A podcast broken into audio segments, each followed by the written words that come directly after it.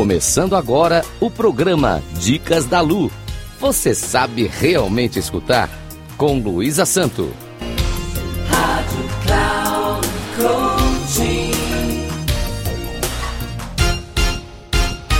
Olá, tudo bem? As dicas de hoje serão sobre as expressões que impedem a nossa boa comunicação. Nós todos sabemos que a boa comunicação é o que motiva o bom ou mau relacionamento. E muitas vezes a má comunicação pode ser o gatilho para os nossos conflitos.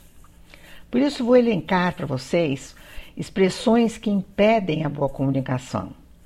Veja, críticas Ninguém gosta de receber críticas e, para isso, é importante saber que diminuir alguém em sua função, como por exemplo, você não trabalha o suficiente, causa profundo desconforto naquele que ouve isto. Outra, enxovalhar uma pessoa catalogando-a como alguém incapaz de realizar determinada tarefa também não é o ideal. Ao invés de mostrar a incapacidade da pessoa, você pode lhe perguntar o que ela pode fazer melhor em sua tarefa. Esta é uma maneira de mostrar interesse pela pessoa e colocá-la na posição que mais lhe agrada. Com certeza, os resultados serão muito melhores. Veja que impor como deve ou não ser feito algo, desconsiderando o modo como o outro desempenhou o que lhe foi atribuído, demonstra não entender que cada um faz como aprendeu. Você pode dizer: quer aprender uma nova maneira de fazer isto? Outra expressão que prejudica nossa comunicação é esconder parte da informação com o fim de convencer a pessoa para fazer o que você deseja. Por exemplo, dizer que vai gostar muito de um certo projeto e omitir qual o esforço requerido. Isto demonstra uma certa falta de lealdade uma vez que, ao informar sobre o projeto com o intuito de acrescentar ajuda, todas as informações devem ser claras. Outro tipo de comunicação constrangedor é aquele no qual ocorre um interrogatório para o outro, tal como: por que chegou atrasado? O que estava fazendo? O melhor seria dizer: que bom que você chegou. Teve algum problema para chegar? Você estará demonstrando solidariedade ao outro caso tenha ocorrido algum dissabor. Tentar persuadir sobre determinado tema também não é uma boa forma de se comunicar. Recusar-se a falar, esquivando-se de um assunto ou mudar de assunto, também demonstram desconfiança com o seu interlocutor.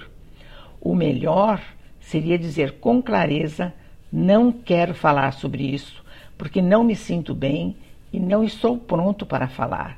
A questão é comigo, não com você. Também jamais diga, não fique nervoso, nem tampouco tranquilize alguém mediante negação, diminuindo para aquele que assim está a importância do que passou.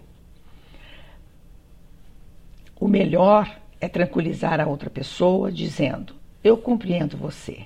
Se quiser falar, estou aberto a ouvir. Assim você também demonstra solidariedade.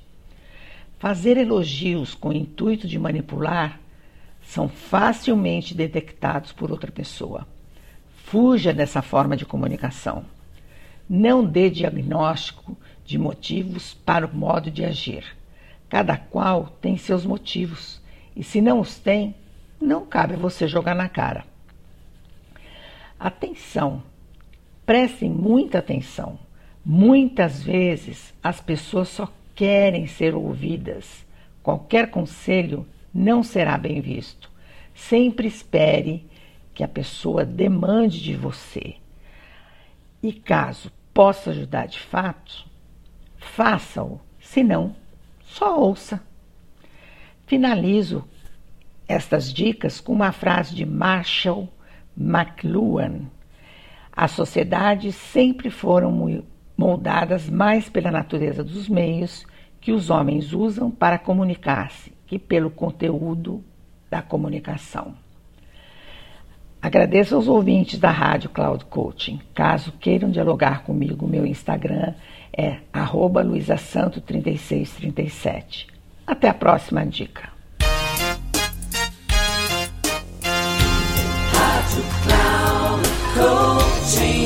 Final do programa Dicas da Lu.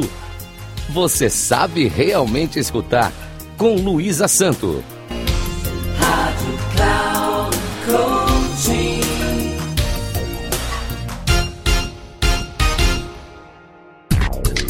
Ouça Dicas da Lu. Você sabe realmente escutar com Luísa Santo.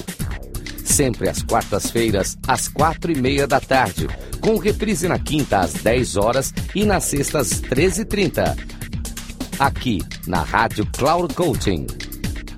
Acesse nosso site radio.cloudcoaching.com.br e baixe nosso aplicativo.